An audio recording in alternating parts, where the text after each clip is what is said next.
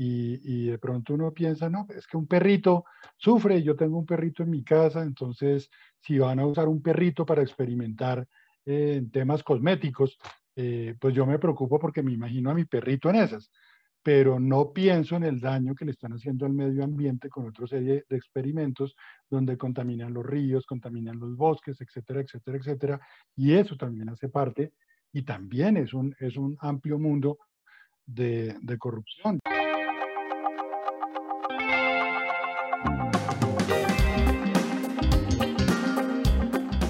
Bienvenidos a Redu al Aire, donde el primer paso para combatir la corrupción es hablar de ella.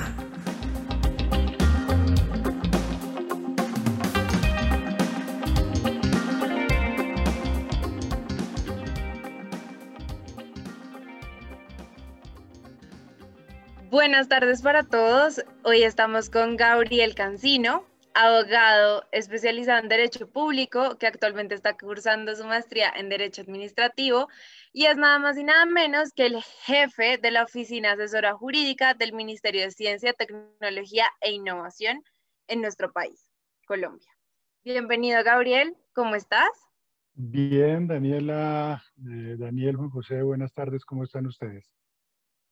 Bien, gracias. Bueno, Gabriel, para entrar en materia de lo que nos trae hoy acá, quisiéramos que por favor nos contaras cómo se relaciona la corrupción con la ciencia. Bueno, ahí, ya comenzamos a, tener eh, complicaciones con el tema. Por eso, eh, antes de comenzar, les decía que aquí podemos tener eh, mucho tiempo para hablar de muchas cosas. Lo primero es tratar de entender qué es la ciencia. Eso sería lo, lo primero, y realmente hay una cantidad de definiciones de ciencia que lo ideal es irse por aquella definición que trae el diccionario de la Real Academia de la Lengua. Y me, permití tenerlo a la mano. Según ese diccionario, la ciencia es un conjunto de conocimientos obtenidos mediante la observación y el razonamiento sistemáticamente estructurados y de los que se deducen principios y leyes generales con capacidad predictiva y comprobables experimentalmente. Ahí ya tenemos uno de los primeros términos de los que nos podemos eh, eh, agarrar para, para, para, hablar de este tema y es la, la experimentación. Tal vez dentro de esa definición queda por fuera otro tema que es el tema de la investigación. Creo que investigación y experimentación van, van muy ligados.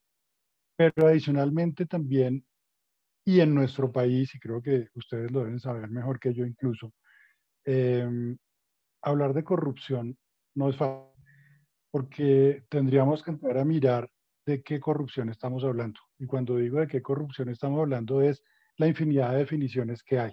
Si nos vamos por una definición amplia, como, como lo hace, por ejemplo, Transparencia Internacional, que habla de corrupción, de pequeña corrupción, de gran corrupción, de corrupción política, pues tenemos una infinidad de campos de donde hablar de corrupción.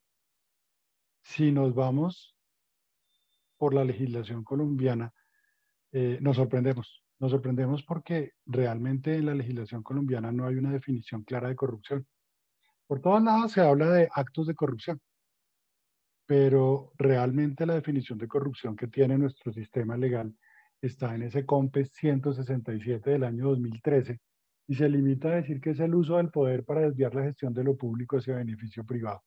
Y eso excluye por completo la corrupción en el sector privado que también hay que tenerla en cuenta y en relación con la ciencia muchísimo más. Entonces, esa, esa, esa ambigüedad eh, nos lleva incluso a, ciertos problemas a la hora de hacer los análisis, porque los compromisos que adquirió Colombia en materia de lucha contra la corrupción, tanto en la Convención de, de la OEA como en la Convención de Naciones Unidas, eh, se incorporaron, usted sabe que esas convenciones se incorporaron a nuestra legislación a través de unas leyes, leyes que fueron objeto de un eh, control de constitucionalidad por parte de la Corte Constitucional. Y si fuera por lo que dice la Corte Constitucional, nosotros estamos haciendo todo divinamente. Entonces, no sé por qué tendríamos tantos problemas si supuestamente estamos cumpliendo con todos. Al final llegaremos a hablar de eso, llegaremos a hablar de, de esos mecanismos que Colombia está utilizando en la lucha contra la corrupción, eh, que van eh, en diferentes etapas y en diferentes estadios, pero que a la hora de la verdad se quedan cortos en lo que tiene que ver con la ciencia. Y ahí entramos ya un poco en materia. Corrupción en la ciencia es hablar corrupción en temas de investigación, en temas de experimentación, donde hay una cantidad de vacíos normativos. Eh, los avances tecnológicos y científicos están haciendo que se quede corta la legislación colombiana. Mm, por ejemplo, para, para, que ustedes hagan una idea de la magnitud de los problemas que se pueden presentar en esos temas de avances tecnológicos y científicos, tenemos, por ejemplo, todo el tema de la maternidad subrogada. Esos son temas de, de, investigación científica donde em, eh, se presentan tipologías contractuales, por decirlo así, que no existen en este momento en nuestra legislación y que se prestan para una cantidad de actos de corrupción. El, arrendamiento de vientre, la compra de óvulos, a la hora de la verdad eso no está regulado y a la hora de la verdad eso se presta para unos, unos mercados eh, bastante oscuros, bastante negros, donde se aprovechan esos vacíos normativos. Mm, otro tema, cambiando incluso mucho de escenario, es un tema que está de moda y que ha estado publicándose en diferentes medios de comunicación en estos días y eh, tiene relación con los investigadores como investigadores de las universidades, que, eh, donde hay un mercado negro aparentemente de publicación de artículos. Resulta que la legislación en materia docente indica que los docentes tienen unos puntos eh, por cada artículo que publiquen y esos, eh, y esos puntos se reflejan salarialmente. Y resulta que estamos, hay universidades que están produciendo artículos, o sea, algo, algo que no le cabe a una persona en la cabeza que un profesor pueda escribir en el, en, el transcurso de un mes 46 artículos de calidad. Y eso pues incrementa muchísimo eh, eh, sus puntajes para, para, para, incrementarlo también salarialmente. Esas son unas denuncias que estamos recibiendo actualmente porque nosotros hacemos ese control social en el ministerio y es otro campo de, de, de posibilidades de corrupción. Hoy en día, pues tenemos que estar atentos también con el tema de la pandemia. A la distribución de las vacunas.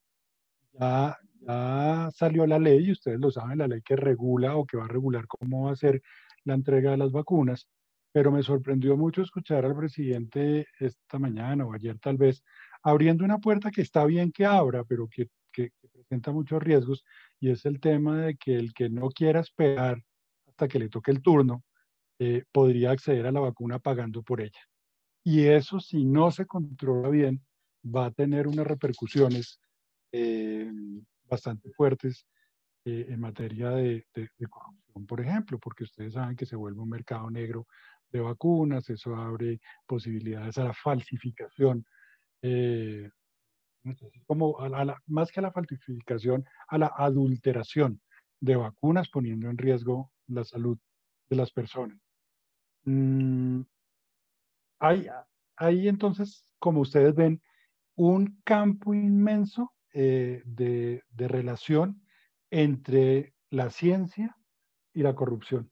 Podemos hablar de ciencia y corrupción en materia de investigación, de experimentación, en materia de publicación de artículos, en materia de salud, eh, en materia de investigación tecnológica propiamente dicha, donde ya eh, el tema va hasta la violación de los secretos industriales, los, las cantidades de dinero que se mueven en materia de, ciencia y tecnología son muy grandes y a pesar de que el ministerio, por ejemplo, cuenta con todos los controles y que nosotros hacemos unas convocatorias que son eh, competitivas, públicas y abiertas, pues lo que se mueva por detrás también puede, puede generar eh, puede generar en un momento dado problemas, por no llamarlo de otra manera, que si bien es cierto no se nos han presentado, sí nos toca estar todos los días haciendo modificaciones.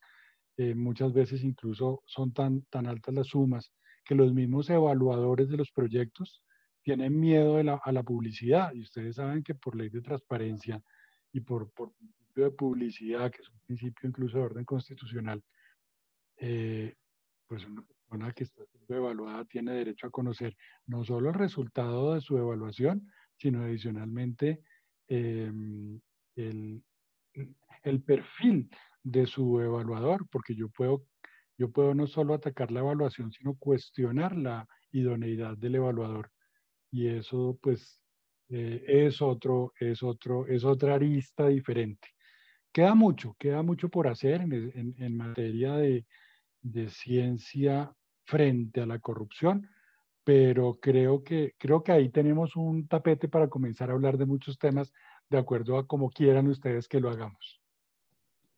Eh, bueno, Gabriel, eh, yo tengo una pregunta que pues supongo que se la hacen muchos colombianos, pues yo por lo menos me la hago mucho, y es porque nosotros en nuestro país no le apostamos a, la inversión científica, es decir, porque siempre el tema de presupuesto se va en, otras necesidades que evidentemente tenemos como país, pero es que el tema del presupuesto en la ciencia es muy bajo, es, es, no es el más bajo, creo que el más bajo es el de artes, pero, pero sí es extremadamente bajo. Entonces, eh, quisiera preguntarle cómo podemos a largo plazo solucionar este fenómeno porque claramente sin inversión no vamos a llegar al, avance tecnológico, pero pues tiene que haber alguna salida.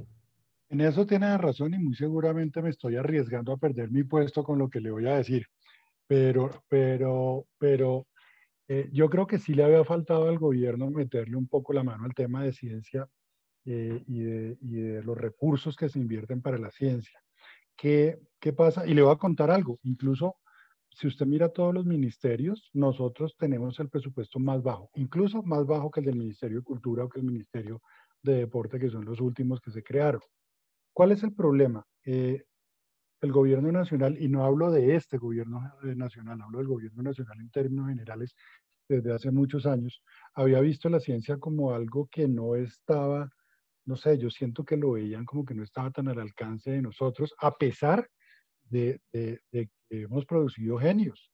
Está el doctor Ginás, eh, temas de neurocientíficos, el doctor Arroyo con sus temas de investigación de vacunas, etcétera, y así puede haber muchísimos investigadores en el país, pero, pero, pero, pero no sé, teníamos como esa mentalidad, siento que seguíamos teniendo esa mentalidad de país tercermundista que nos alejaba un poco de, de, de, de sentirnos capaces de hacer muchas cosas.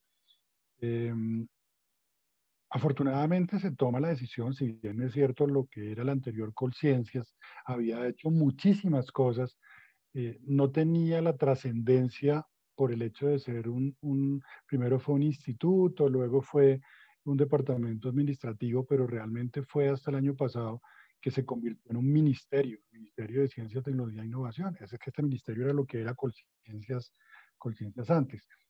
Mm, pero eso no quiere decir que no se hubieran invertido los recursos. Tal vez, tal vez en este país estamos acostumbrados a que escuchamos de muchas cosas cuando hay escándalos en torno a esos temas. Eh, y afortunadamente, y ahí sí puedo decir que afortunadamente, no ha habido tantos escándalos en relación con los manejos de los recursos que están invertidos para el tema de, ciencia, tecnología e innovación. Hoy en día, eh, los recursos que se manejan son de miles de millones de pesos y no solo de los, de los recursos del presupuesto general de la nación asignados al ministerio como ministerio, sino que además nosotros hacemos parte del sistema general de regalías.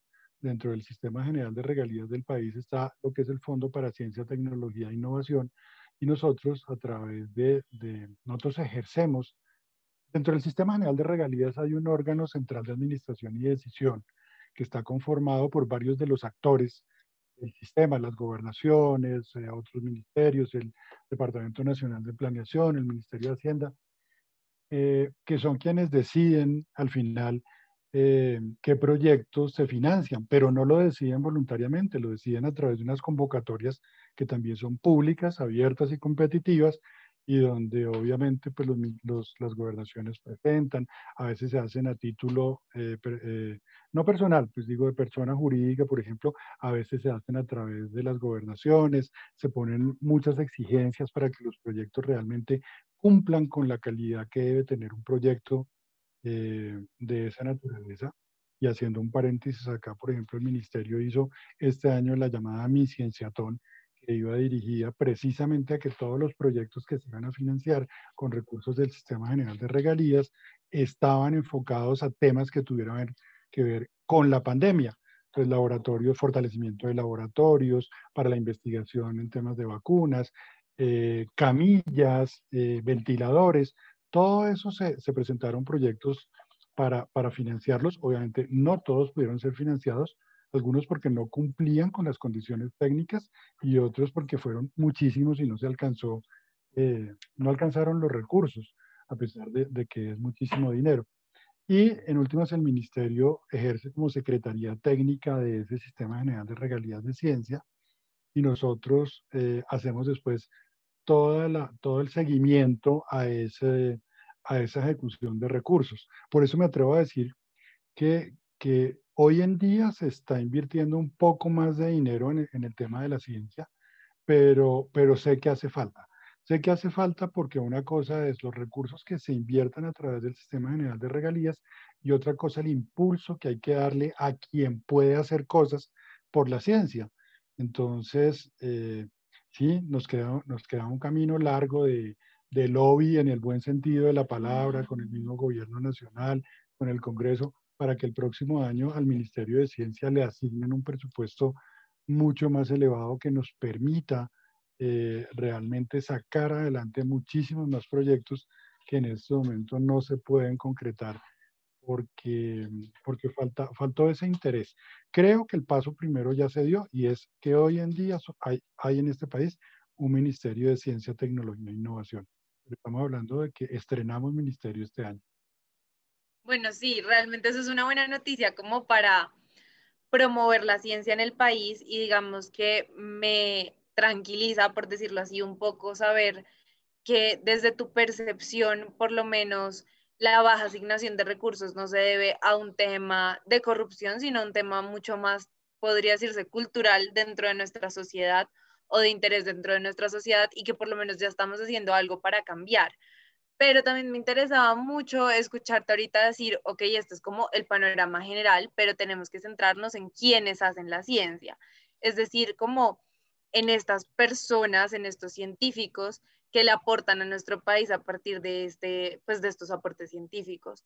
Y hablando en concreto de esto, eh, no sé, cómo, cómo los experimentos o cómo las investigaciones se ven permeadas por la corrupción e incluso influenciadas, tanto las investigaciones en general como los investigadores o los científicos acá en nuestro país. Bueno, ese, es un tema también complicado porque obviamente partamos de una primera base. La primera base es que con la, con la baja asignación de recursos que existe, ya mucha gente comienza a hablar incluso de corrupción. ¿Por qué?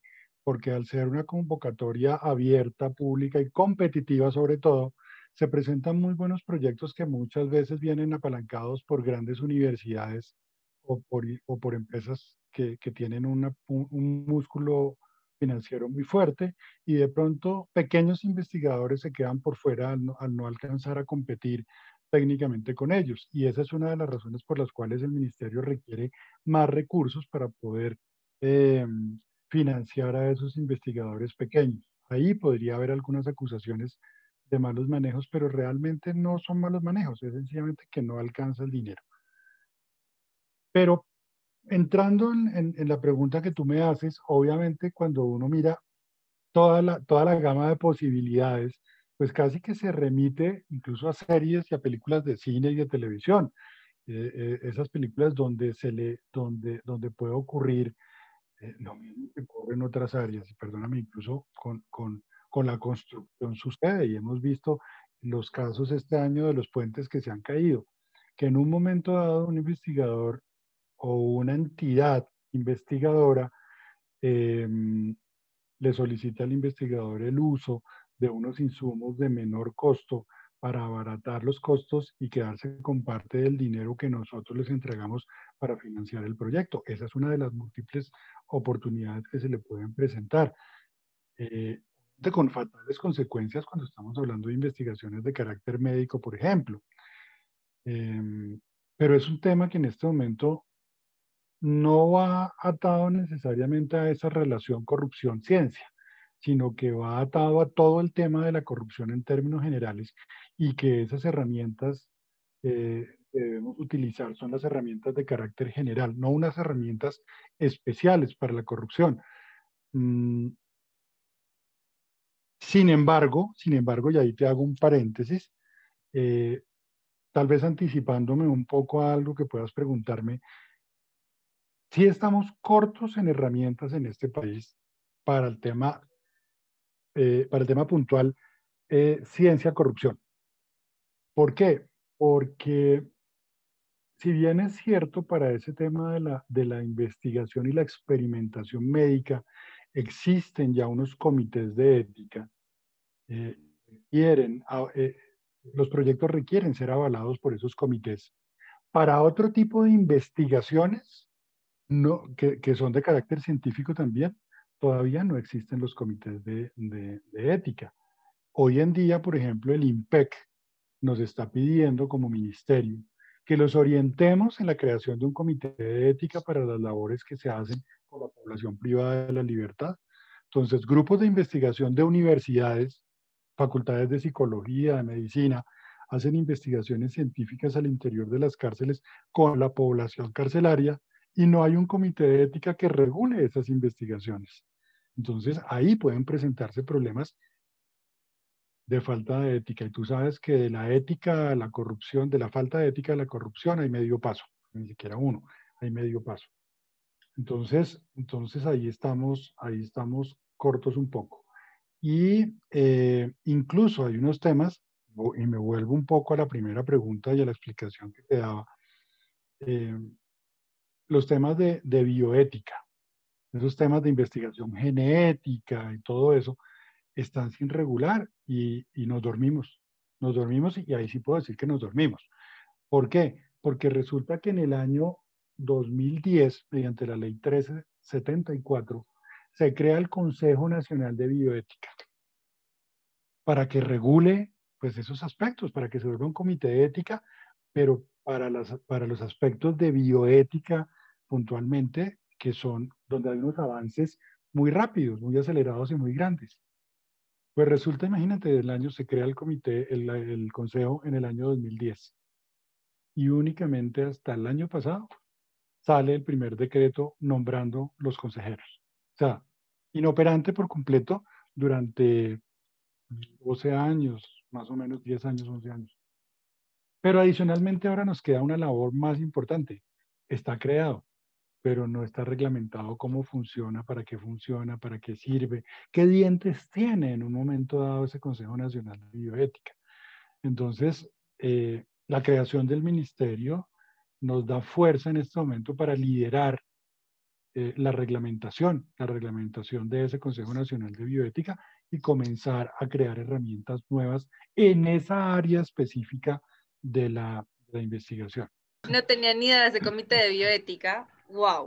Sí, mira, ley, ley 1374 de 2010, el Consejo Nacional de Bioética. Es un tema que nosotros queremos apoyar y apalancar, entre otras, pues porque la ministra ejerce esa Secretaría Técnica del, del Consejo para nosotros es básico. Tenemos dentro del ministerio una, unas personas eh, con mucha formación en ese tema y por eso el interés de nosotros también de liderarlo. Súper, súper. Es un gran paso. Ah, tiene que andar, pero por lo menos que exista es un gran paso. Sí, sí, sí, exactamente. Sí, sí eh, me llamó mucho la atención ese tema de, del consejo de, de la bioética, porque digamos, siempre que, que bueno, yo, yo, siempre que estudio temas de ética, como que siempre nos quedamos como en esos actos, eh, pues moralmente reprochables, el, el, deber ser aristotélico y todos estos temas muy filosóficos que en primera es muy difícil de aterrizar, ¿cierto? Pero cuando lo aterrizamos, como que simplemente lo aterrizamos en, en conductas como que no van más allá del día a día o, por lo menos eso es lo que yo puedo percibir frente, frente a los estudios éticos que se han hecho.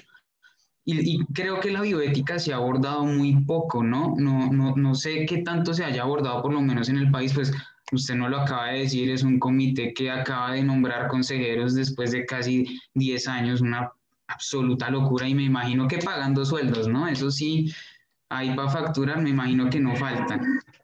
Eh, No, sabe que no está reglamentado ese tema salarial todavía. Creo que afortunadamente ahí todavía no, Ah, ha, bueno. no ha habido corrupción, pero, pero sí es interesante porque incluso estaba mirando que la gente identifica los temas de bioética con temas eh, muy, muy, muy de la salud y muy de la genética únicamente. Incluso yo mismo hice referencia a eso.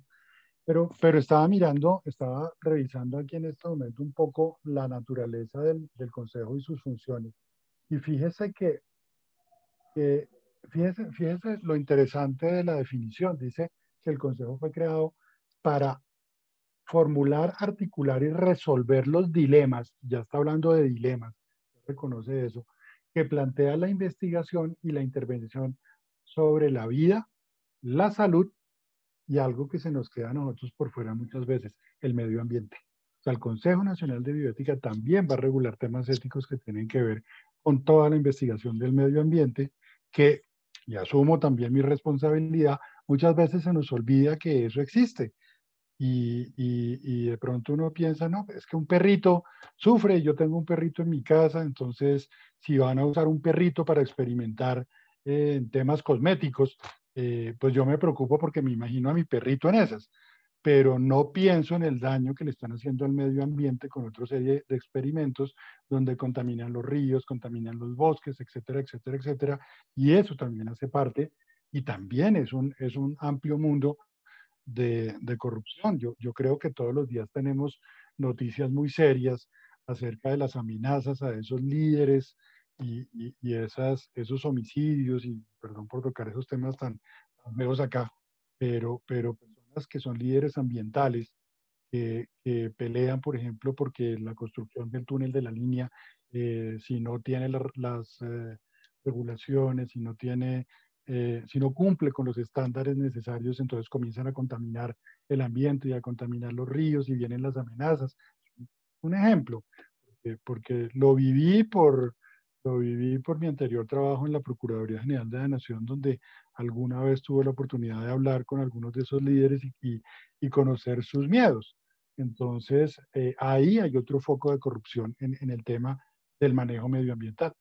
Sí, y pues la verdad es que es una realidad, o sea, es, es, difícil ver cómo, bueno, triste más bien ver cómo de la ciencia pasamos a, al, al daño ambiental y es una dicotomía tan dura, es avanzar en la ciencia y muchas veces estos avances perjudican el medio ambiente, entonces tienes que balancear porque realmente pues un avance que daña otra cosa no, no tiene mucho sentido. Eh, pero pues bueno, sí, es, es, algo que yo creo que un primer paso es por lo menos tenerlo en el radar y saber que de alguna manera se puede contribuir a que esos dilemas disminuyan en general. Tú, Gabriel, nos hablabas de, mm, de que existen algunas herramientas para combatir la corrupción en la ciencia, que les falta mucho, todavía, pero ¿qué herramientas tienen para combatir la corrupción en la ciencia o cómo funcionan esas herramientas desde el ministerio o de manera mucho más general acá en nuestro país? Bueno, ese, ese es un tema, yo, yo quiero aprovechar como para hacer un poco de, de publicidad política pagada, como dicen, de, de, una, de, una, de, una, de una idea que yo vengo manejando hace varios años, tal vez algo que no les conté. Yo estuve los últimos tres años de mi vida trabajando en, en un tema, en temas de, de, anticorrupción y alcanzamos a formular con el ICONTEC desde el Instituto de Estudios Públicos de la Procuraduría, del Ministerio Público de la Procuraduría, un modelo de gestión de cumplimiento para transparencia y anticorrupción. Desafortunadamente, eh, pues en este momento el, el, el, tema está trancado, pero si ustedes entran a la página de ICONTEC, creo que alcanzan a ver todavía el modelo publicado así como una norma y Contec para, para garantizar el cumplimiento.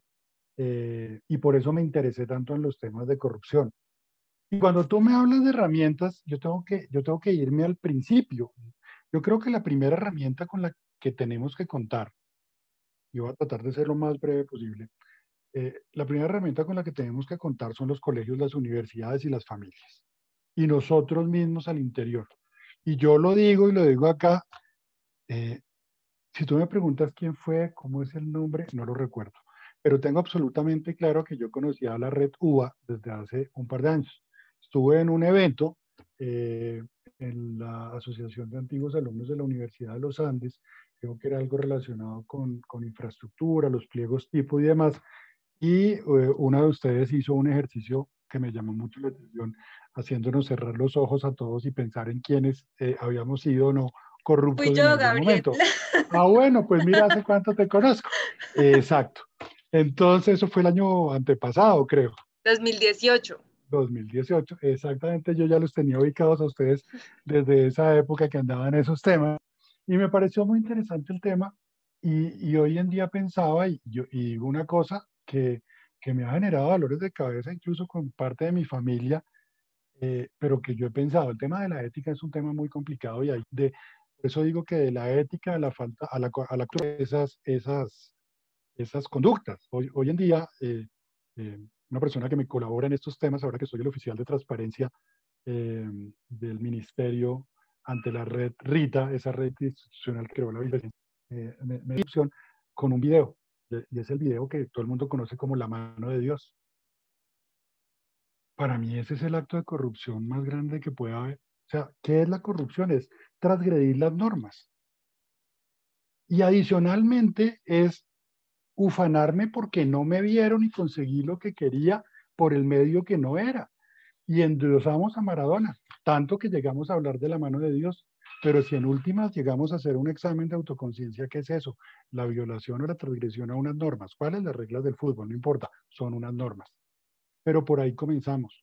Al no bajarnos de la bicicleta en los puentes peatonales, al comprar música pirata, al colarse en Transmilenio. Todas esas son transgresiones de normas y por ahí comienza la corrupción.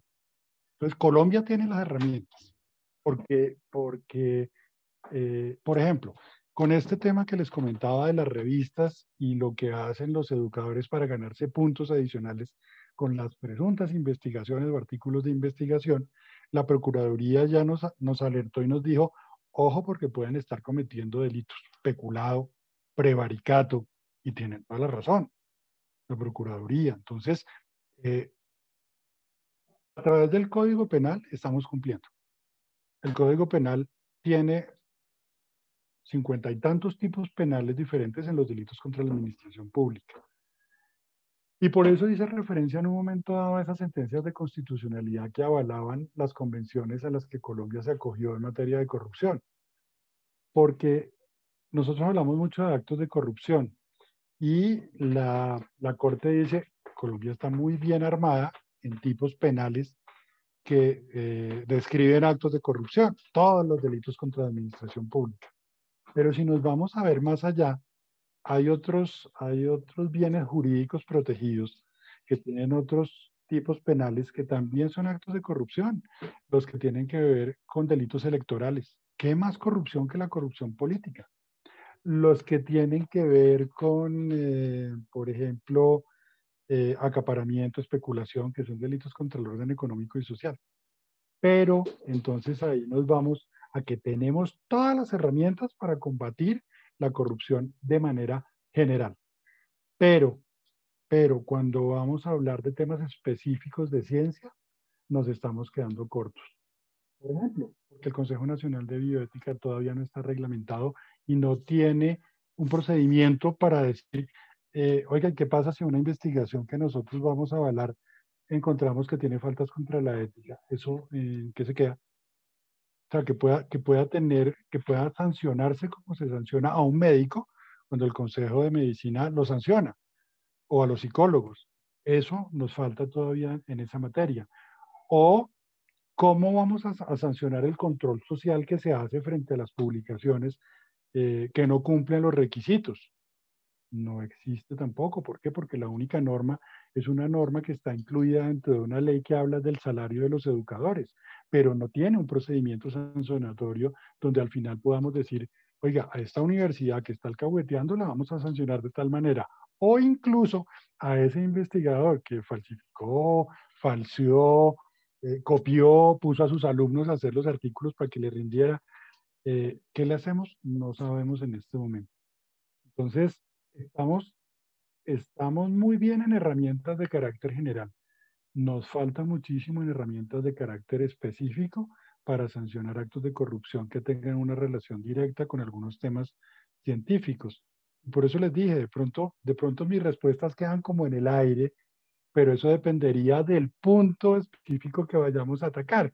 Si es temas de medio ambiente, si son temas de investigación médica, científica, de laboratorios, tecnológicas, publicaciones. En, cada materia habría que entrar a mirar específicamente cuál es la regulación que hay. Pero yo lo puedo decir tranquilamente, sin miedo a equivocarme, que herramientas específicas para áreas de la ciencia nos están faltando en la lucha contra la corrupción. Creo que gracias a Dios el tema de la ciencia todavía es tan, está tan restringido a un grupo especial de personas que son esos investigadores que todavía no se ha permeado tanto por la corrupción y que lo que pase pasa más a nivel de, del tema comercial, del tema de ahorro de costos, o sea, lo mismo que les decía que vemos en cualquier otra área de desempeño. Sí, Gabriel, o sea, totalmente de acuerdo. Yo siempre eh, tengo esa creencia de que normas tenemos las que quieran. De hecho, eh, para complementar un poco su respuesta, ese nuevo código disciplinario único tiene todas las tipologías que usted quiera y creo que a veces se abusa tanto en intentar introducir cosas que se sancionan cosas que no tienen ningún sentido. Y, o sea, creo que en tema legislativo nos estamos yendo por el otro lado y nos estamos olvidando precisamente del tema del cumplimiento, que tengo entendido que es eh, una de sus labores en el ministerio, que es, tenemos la norma, ¿cómo vamos para, para que la gente la cumpla? ¿no? Creo que ese es el reto más importante que tiene primero la administración pública en todo y segundo, nosotros en general el día a día.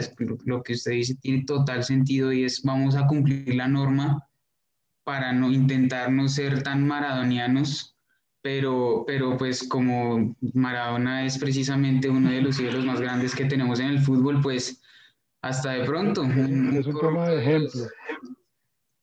De los más corruptos también puede estar ahí en, en, la lista de uno y uno no sabe. No, eso, eso es cierto, Andy. Nosotros tenemos que tener una serie de controles. Eh, eh, yo, yo, yo creo que y me voy a atrever a decir algo que, que puede sonar atrevido, por decirlo de alguna manera. A veces pienso, y no tengo la respuesta, tengo la pregunta, pero no tengo la respuesta. ¿No será que nosotros en este país nos excedimos de ser garantistas? Yo defiendo la Constitución y yo defiendo las garantías, pero a veces pienso, cuando yo, cuando yo veo y, perdónenme por salirme un poco del tema, cuando yo veo un homicida suelto por porque, porque es que le, le, violaron sus garantías dentro del proceso, porque algo, algo, algo falló en la, en, en, en la labor de las autoridades y lo dejan suelto, ahí nos excedimos un poquito en garantías. Y eso, eso sucede en términos generales. No sé cuál sea la solución. Yo creo que es tema de que nosotros que estamos en estos, en estos temas y sobre todo ustedes que están todavía jóvenes y no tienen una cantidad de vicios que nosotros ya con los años vamos adquiriendo y nos cuesta mucho más trabajo salir, salirnos de ciertos, de ciertos parámetros que se nos han fijado. Em, eh, ustedes están llamados en este momento a hacer esa revisión nuevamente. Yo creo que en su momento todo el tema de la séptima papeleta y la Asamblea Nacional Constituyente y todo eso era necesario y fue excelente, pero no se nos iría la mano en el tema de, las garantías, no, no será necesario volver a apretar un poco las clavijas sin excedernos, obviamente, para que podamos garantizar el cumplimiento. Esta es una pregunta que queda para, para ustedes, estas, estas nuevas, nuevas generaciones, em, porque, porque definitivamente usted tiene toda la razón. Si no logramos que la gente funcione eh, en primera medida, la solución cuál es? Las sanciones fuertes y las sanciones fuertes también se han demostrado que no, que no funcionan porque solo a punta de sanciones lo que llega a pasar es que se incrementan los recursos que se mueven dentro de la corrupción. ¿Por qué? Porque a mayor sanción, mayor me toca, más me toca pagarle a una persona para que, para que haga, para que desarrolle una conducta corrupta, porque se va a exponer a una sanción mayor. Y tenemos es que trabajar temas de prevención. O sea, ¿para qué nos vamos a ir a, sancionar a un eh, investigador corrupto cuando, no sé, pongámonos en este momento la pandemia, produjo una vacuna a bajo costo utilizando materiales que no eran eh, y, al final pues resulta que lo que hay es 100.000 muertos que se aplicaron la vacuna. ese, es un tema, es un tema, y, y, pongamos el caso, la, nunca pude aprenderme el nombre, pero creo que es hidrocloroxina o algo así, el primer medicamento que se, que con el que se trató de experimentar. Varios de los proyectos que nos presentaron a nosotros estaban fundamentados en investigaciones con ese, con ese eh, creo que se llama suplemento farmacéutico o algo así. Y cuando la Organización Mundial de la Salud dijo, eso no sirve, pues esos proyectos se cayeron. Muchas personas hubieran podido seguir trabajando cambiando el nombre y diciendo que estaban haciéndolo con otra cosa. Mm, afortunadamente, pues son tan buenos los controles que se tienen en este momento sobre, los, sobre ese tipo de proyectos y no hay, no está tan permeada por la corrupción esa, esta área de la ciencia, que yo creo que tenemos la tranquilidad de que lo que se está haciendo hoy en día se está haciendo de forma correcta, pero están las puertas siempre para ser abiertas y eso es lo que tenemos que prevenir, que no se abra. Total, Gabriel, yo creo que abres un punto muy interesante y es, sí, las personas funcionamos por incentivos en Colombia y en cualquier parte del mundo. Y si tenemos mayores sanciones, reducimos los incentivos a las personas a ser corruptas. Eso es una realidad. Pero realmente la decisión de ética recae sobre cada individuo. Y creo que así uno sea científico, eh, profesor, político, eh, trabajador privado, lo que sea, eh, lo que lo debe motivar a uno en su trabajo es la ética. Entonces, de verdad, creo que muchas gracias porque sin quererlo y sin estarlo buscando, llegamos a que sí, definitivamente el rol desde el gobierno y realmente desde el Estado es prevenir que esto pase para que la sociedad no se marchite, pero nosotros también tenemos la responsabilidad como individuos y pues eh, para este tema las personas, los científicos, los profesores, los, creadores de, ciencia, tienen la responsabilidad de ser éticos, no solo por sí mismos, sino por la sociedad en la que viven. Entonces, muchísimas gracias, Gabriel, por, por enseñarnos tanto sobre este tema. De verdad, una charla súper interesante. Y pues bueno, ojalá luego podamos ahondar más en unos temas y qué chévere que nos hayas conocido hace dos años. En verdad, increíble.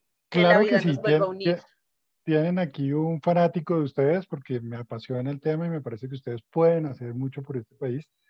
Em, y sí, los invito como, para que reflexionen un poco en, en, en ahondar en, en, estos temas tan generales que hemos tocado hoy. Yo creo que hay, temas tan específicos que pueden dar para programas enteros eh, de acuerdo al área de, donde, donde se enfoquen e incluso mirar qué pasa en dos temas que ustedes tocaron ahí muy interesantes. Uno, la corrupción al interior de quien maneja los recursos, que generalmente es el Estado. Y otro, la corrupción que hay una vez entregan los recursos o lo que hacen para que se les entreguen los recursos, que también implica corrupción. Eh, muy agradecido yo que hayan tenido, que me hayan tenido en cuenta, que me hayan invitado eh, y estoy atento a lo que ustedes requieran desde la oficina del ministerio y desde mi ámbito personal como abogado también eh, cuando ustedes quieran estoy atento a los a las eh, eh, inquietudes que tengan o al acompañamiento que, que requieran. Muchas, muchas, muchísimas gracias.